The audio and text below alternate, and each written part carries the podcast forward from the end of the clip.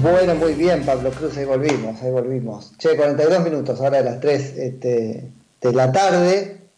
Eh, no, me quedé pensando en esto de, Internet, es hacia donde se va. Yo creo que una de las cosas que va a dejar todo esto eh, tiene que ver con, eso, ¿no? Con una mayor digitalización y de los trámites públicos ni te cuento.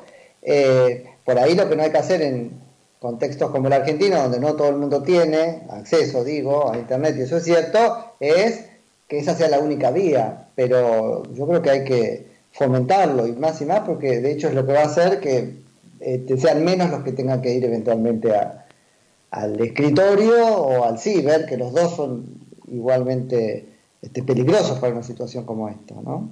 Ahora tenemos en línea a Facundo Cruz, que es politólogo y coordinador académico del Departamento de Gobierno de la UAD. Hola Facundo, Nico Jacob, ¿cómo estás? Hola Nicolás, ¿cómo estás? ¿Todo bien? Bien, sí, me he encerrado como todos, ¿no? Ah, viste, sí, bueno, pero da tiempo para pensar y para escribir y todo eso. Totalmente, de hecho, este, justo el, motivo por el que vamos a estar conversando justo nació eso, producto del encierro y empezar a pensar un poco. Ahí va, ahí va. Che, bueno, ahí un poco nos reíamos por WhatsApp porque me pareció muy interesante lo que escribiste y está bueno para charlarlo porque eso no quiere decir que esté de acuerdo, ¿no? Con absolutamente todo. Vos pones ahí, con tu coautora, una este, tesis o una sentencia que me parece súper interesante. Arranquemos desde ahí, contanos qué significa, que es la de que el Hobbes le ganó a Locke. Eh, claro, sí, ahí escribimos una nota con, con Ara Goiburo, que es una es politóloga de la Universidad de Buenos Aires, eh, y hemos tenido la oportunidad de dar clases juntos en, varios lugares y también este, trabajar juntos en un grupo de investigación. Y el otro día nos, pusimos a pensar un poco, bueno, cómo, cómo se estaba reaccionando eh, frente a la pandemia del coronavirus y sobre todo cómo se puede analizar desde la ciencia política un poco, ¿no? ¿Qué análisis político se puede hacer de esto? Porque obviamente lo que prima acá este, son muchos análisis este, médicos y en torno a la salud, este, porque es una, es una pandemia que, afecta a eso principalmente, pero estábamos viendo que eh, los actores políticos estaban reaccionando de alguna manera frente a todo lo que estaba pasando. Este, y lo, primero que vimos es que eh, en este primer momento, ¿no? Podemos pensar eh, el coronavirus o, o, la pandemia generada por el coronavirus tendrá varias etapas, podemos hablar de dos, y podemos ver que en esta primera etapa lo que está pasando es que estamos teniendo respuestas nacionales a un problema que es global. ¿Sí? Una pandemia que ha afectado a todos los países del mundo, pero las respuestas son estrictamente nacionales. No hay un mecanismo de, discúlpame, no hay un mecanismo de coordinación este, para este, resolver este, estas cuestiones. Sí hay aprendizajes, ¿sí? Este, los gobiernos están este, aprendiendo de lo que hacen otros gobiernos antes para atender eh, lo, que pasa en sus países. Algunos países lo están haciendo, otros, por ejemplo, como Brasil, no está aprendiendo de ninguno y no está implementando ni tomando ninguna decisión al respecto. De hecho, está generando eso mucho conflicto político dentro de Brasil, pero este, estamos teniendo eso, un aprendizaje, pero falta esta coordinación, este, una, una coordinación conjunta de los gobiernos para enfrentar el problema, con lo cual termina volviéndose cada estado, ¿sí? Por eso el Estado en el centro de la cuestión, cada Estado es el único con la capacidad y con la obligación y con la necesidad de salir a atender el problema por, por su cuenta, ¿no? Este, tenemos como único ámbito internacional de, intervención la Organización Mundial de la Salud, que hace recomendaciones técnicas, aporta cierto expertise al tema, pero no destina recursos para hacerlo, sino que cada Estado queda medio en la soledad.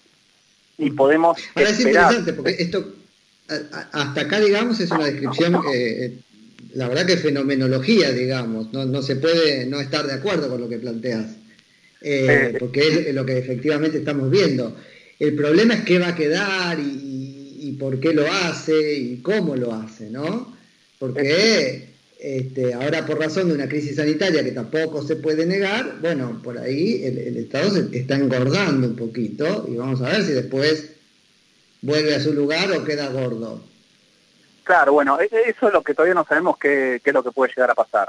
Este, en una segunda etapa, ¿no? A continuación, una vez que eso, que ya la, pandemia sea controlada en cierta medida y no sigan creciendo, no solo los infectados, sino también los muertos, va a ser necesaria una reconstrucción y ahí sí, en esa reconstrucción creo que la cooperación multilateral va a ser clave porque los estados están destinando, los que están tomando acciones este, drásticas, los que están recurriendo a esquemas de cuarentena como los nuestros, están tomando decisiones que va a empezar a afectar la, economía este, donde en esa reconstrucción de una economía mundial que ya estaba entrando en cierta recesión en muchos países importantes, entonces va a necesitar una inyección este, de, recursos. Y en esa, ahí sí vamos a necesitar este, cooperación internacional, en donde si cada Estado va a tomar solo las medidas que crea conveniente, eso puede llegar a generar mayores problemas.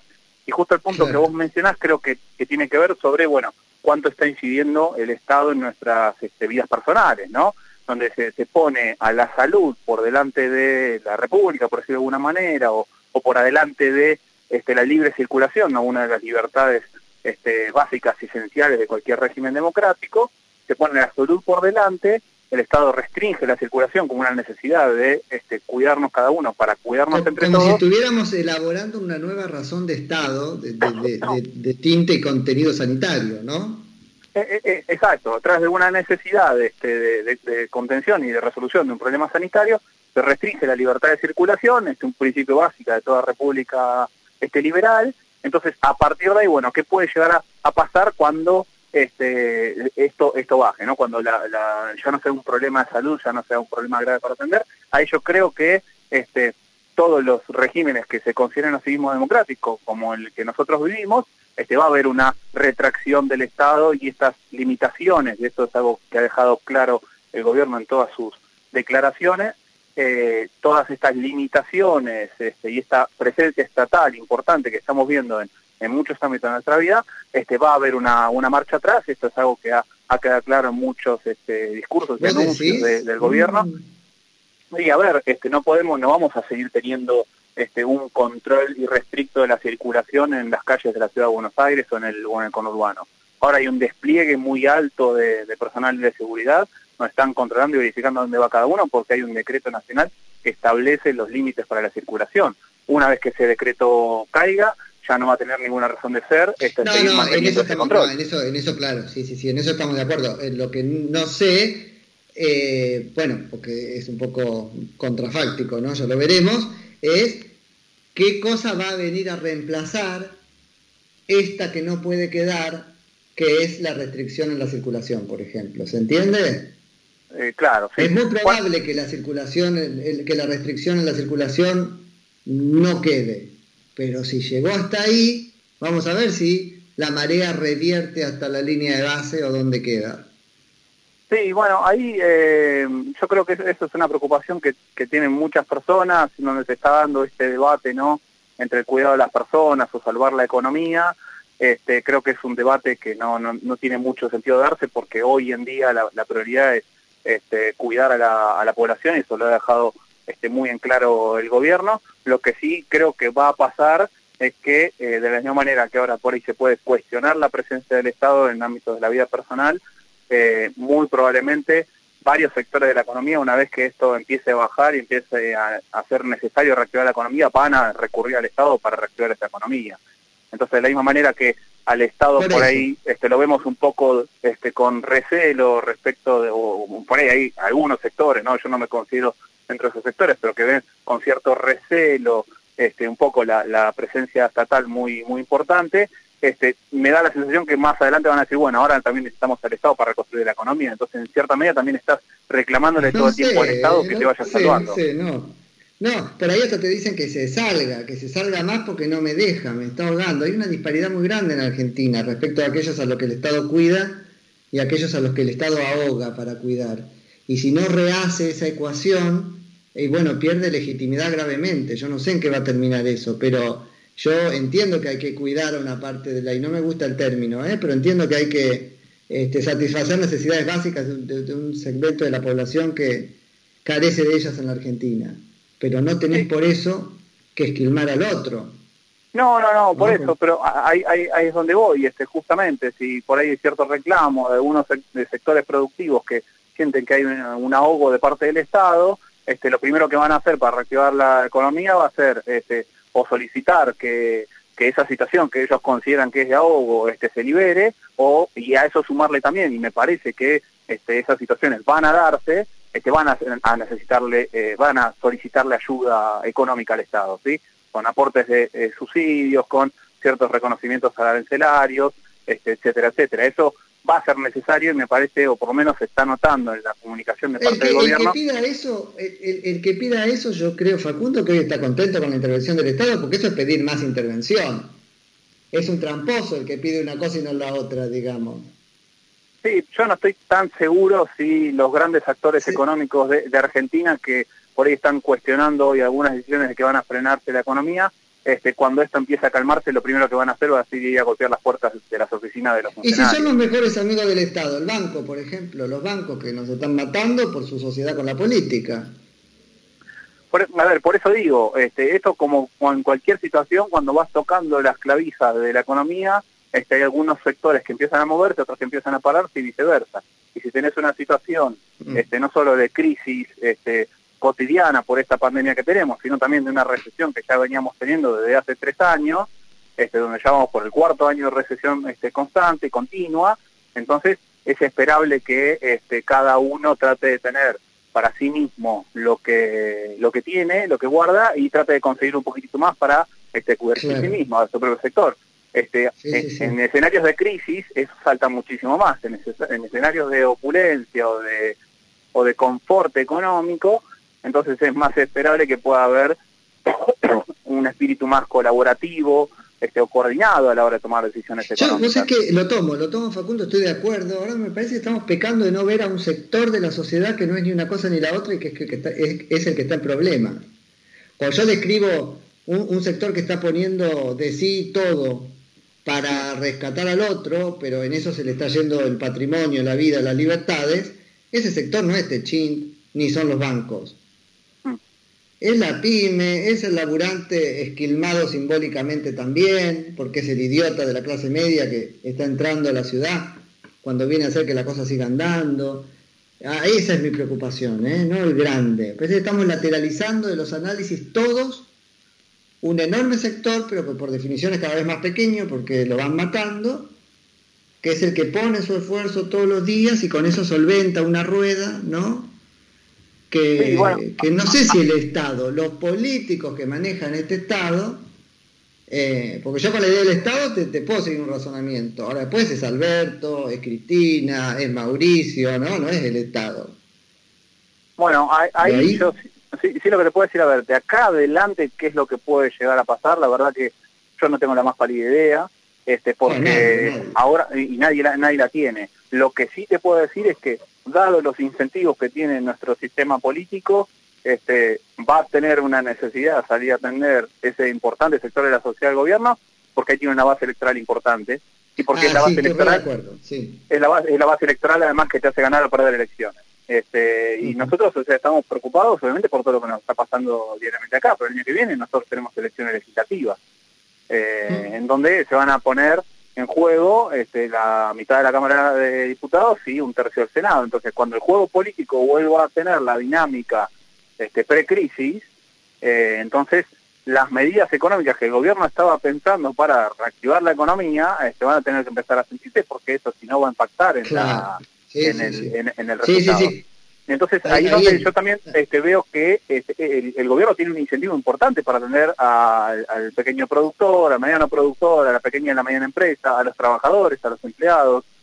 Eh, y las medidas que han estado anunciando en esta semana este, para atender esta crisis que ha surgido, que nos vino completamente de afuera, en Argentina ha generado muchas veces sus propias crisis, pero en otros momentos han sido crisis que han venido de afuera y esto vino completamente de afuera, este, es, muchas medidas han estado destinadas a tratar de atender la demanda de esos, sectores y se nota por lo menos en el Sí, completamente, completamente entre comillas, porque uno tiene más o menos anticuerpos para pelear contra ellos en función de sus propias. Nosotros estábamos, tenemos varias comorbilidades que, no, que nos este, infectamos nosotros mismos antes, como Estado.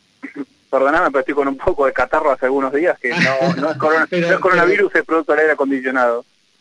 Pero no es este, seco, no es seco, así que no es síntoma de...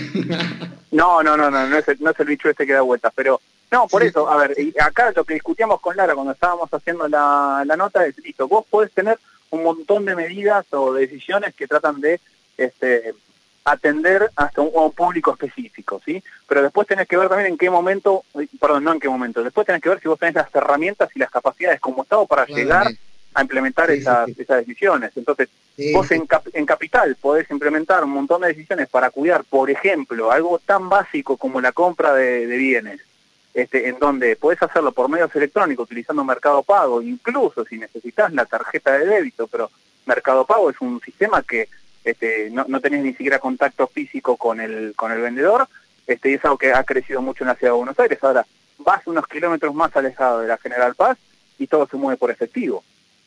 Entonces, e, eso que es una propia recomendación de la Organización Mundial de la Salud, de evitar utilizar con efectivo, vos podés tomar cualquier decisión para digitalizar el intercambio de bienes y servicios, pero si no están las herramientas ¿Sabés qué pasó ahí? ¿Sabés qué pasó ahí, Facundo? Desde, desde mi esquema de interpretación, ¿eh? pero a ver ah. si, si suma algo.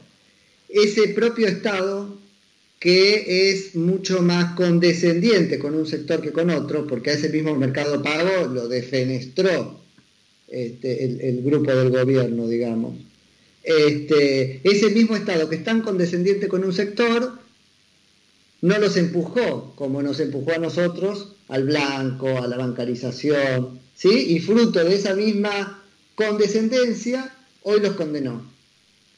Sí, ahí este, yo no creo que sea algo intencional, sino que a veces los propios estados no tienen las herramientas y las capacidades necesarias para implementar estos cambios, para modificar el status quo entonces tenés muchas disparidades provinciales. acá por, ahí, acá por ahí nosotros vemos mucho el contraste porque de un lado o del otro de General Paz ya se nota, pero si salimos un poco de, la esfera de, Buenos Aires, cruzamos la ruta 6, ¿sí? traspasamos esa barrera en donde vemos cómo es el resto del país, vemos el interior de la provincia de Buenos Aires y te mueves a cualquier otra provincia, hablo del centro del país, del norte, del sur, este, los estados todos tienen, los estados provinciales todos tienen herramientas distintas para hacerlo. De la misma manera que nuestro propio Estado Nacional tiene herramientas distintas respecto a otros estados para enfrentar esta crisis.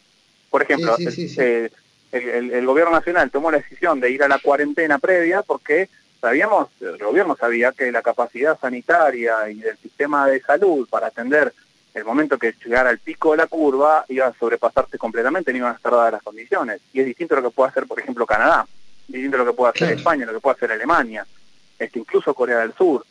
Eh, entonces, atendiendo eso, toma medidas preventivas hasta estar preparado para, para hacerlo. Por eso, es ahí donde decíamos el poco, en donde este, lo importante está en las capacidades estatales, las herramientas que tiene cada Estado para afrontar esto y el, el, Estado por dentro no es lo mismo en todos los lugares. Entonces, hay zonas que ahí denominamos, este, que en realidad, viendo un concepto implementado por Guillermo O'Donnell de zonas marrones, lugares donde el Estado no llega, bueno, ¿cómo atendés este problema donde el Estado no llega? Si el Estado es el responsable de hacerlo y el que ha tomado la iniciativa, ¿cómo hacerlo en aquellos lugares donde no puede llegar? me parece que, es, importante para ver. Qué me sacan del aire. Qué dramático que el Estado no llegue ahí, porque en definitiva el contrato social consistía en que mínimamente cuatro cosas tenía que hacer y una era gestionar la seguridad sanitaria como en este caso. Nadie está cuestionando que el Estado no haga en este momento. El problema es que nos, cobró como que iba a ser y no, no está en condiciones, ¿no? Esas zonas marrones son complicadas. Totalmente, sí, es cómo hacer para llegar, ¿no? Si tiene que hacerlo, bueno, cómo hace y si puede hacerlo y cómo tiene que hacerlo. Sí, sí, sí. Totalmente. Facundo, las 4 de la tarde, me quedo sin programa, pero la seguimos en cualquier momento porque está súper interesante lo que planteas ahí y quería dejarlo este, presentado. Y como decís, ya charlaremos bastante sobre lo que viene porque no lo sabemos nadie. Y esto va a dar para, para rato para hacer análisis, así que te agradezco muchísimo el llamado, el interés en, la nota y gracias por tu tiempo como siempre. Y ahí seguimos el línea. Un abrazo grande. Un abrazo grande, hasta luego. Era Facundo Cruz, que es politólogo y coordinador académico, les decíamos, del Departamento de Gobierno de la UADE.